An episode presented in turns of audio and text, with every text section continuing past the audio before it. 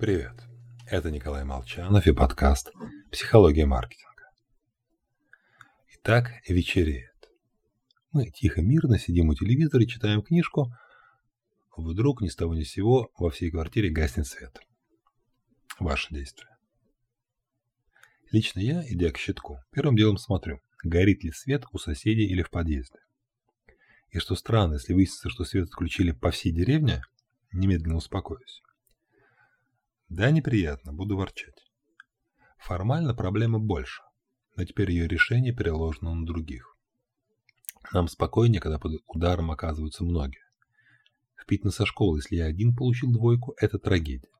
А если весь класс – забавный случай, показывающий идиотизм русички.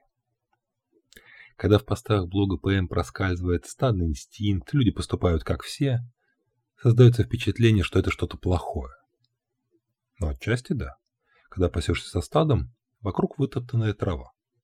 Отойдя в сторонку, можно обнаружить лужайку с нетронутой зеленой травкой. Фишка в том, что стадо обеспечивает безопасность. Когда животных много, растет вероятность, что хоть кто-то заметит опасность. Пасясь в одиночку, мы берем на себя весь риск. Любителей рисковать потомство оставили мало. Основная масса людей предпочитает пожертвовать возможной наградой в пользу безопасности. Поэтому человеку важно не столько найти идеальный продукт, сколько снизить угрозу того, что он купит дрянь.